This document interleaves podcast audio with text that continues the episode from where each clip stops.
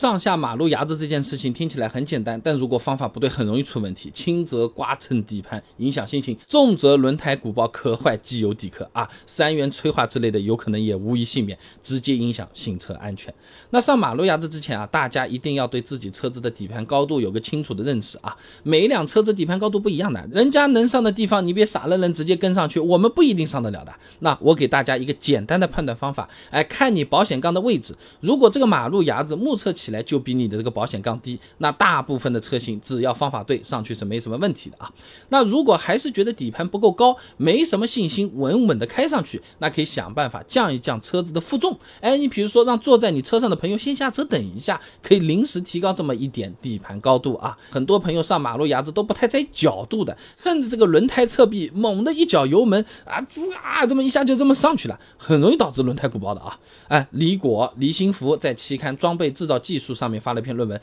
简析汽车轮胎鼓包故障》中，他这么说啊：这胎面具有良好的耐磨性能和耐冲击性能，而胎侧部分，哎，在整个轮胎结构中强度最弱。哎，一旦你受到了强烈挤压，就有可能会导致鼓包现象啊。那相对比较合理的操作呢，是用大概四十五度的这个角度来接近马路牙子，调整好方向盘，哎，让靠近马路牙子一侧的前轮尽可能跟马路牙子垂直，哎，用强度更高的胎面，而不是脆弱的胎侧来作为往上走的支点。这个时候呢，再慢慢给油，哎，控制动力呢。到这个刚好足够能上去的程度，让这个四个轮子依次往上面走，哎，车子呢就能比较舒服的开到马路牙子上面去了啊。新手朋友们如果不能够太准确的掌控油门力道，你可以考虑这样，用点踩的方式，哎，一点一点的来给油，会更加安全一点，防止一下给猛导致车子往前冲的太过分。你网上搜视频，有的马路牙子上到后面上到人家店里去的都有啊。有的朋友有可能想问了，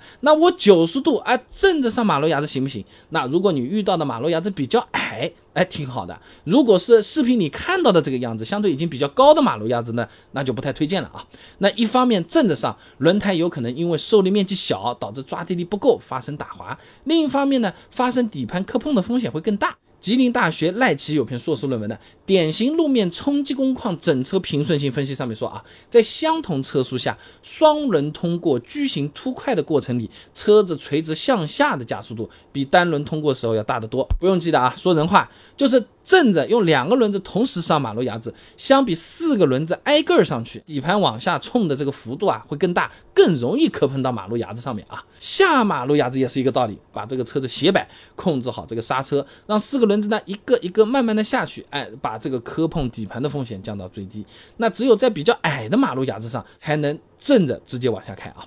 总结一下，很矮的马路牙子怎么上下其实都还行。这比较高的马路牙子呢，那就四十五度角，哎，慢慢的靠近，缓踩油门，一点点上去啊。下去的时候呢，车子也是摆斜，四个轮子挨个一个个的来啊，这样磕碰底盘的概率是最低的啊。那如果你身边也有经常需要上下马路牙子的朋友，可以把这个视频转发给他。轮胎啊、底盘啊这种位置，毕竟是直接跟行车安全挂钩的，有备无患嘛。